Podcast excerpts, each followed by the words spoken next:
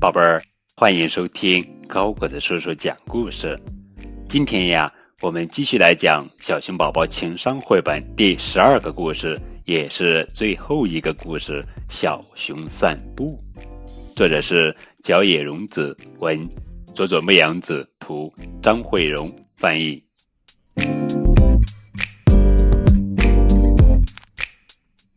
这天，小熊带着放大镜。出去散步，小熊边走边唱歌，东走走，西走走，转个圈儿，打个滚，跳来跳去，蹦得欢。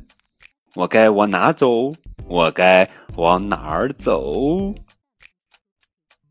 我喜欢东走走，西走走。小熊晃着手，摇着尾巴往前走。突然，小熊发现了一串小脚印。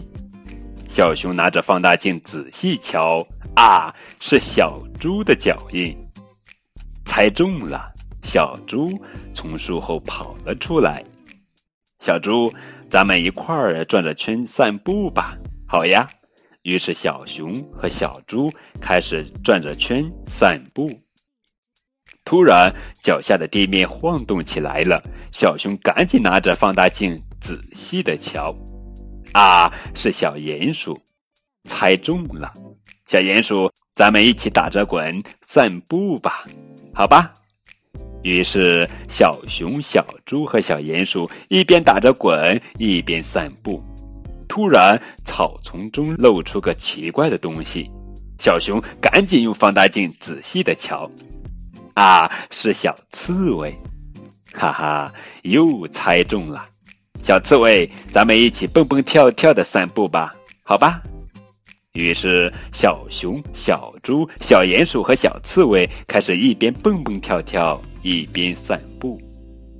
这时，小狐狸从对面跑过来：“你们怎么在这儿？我们在玩捉迷藏，我还在找你们呢。”啊！我们忘了，小狐狸，对不起。小猪、小鼹鼠和小刺猬也说：“那现在我们可以边翻跟斗边散步。”小熊说：“好吧。”于是大家又一块儿边翻跟斗边散步。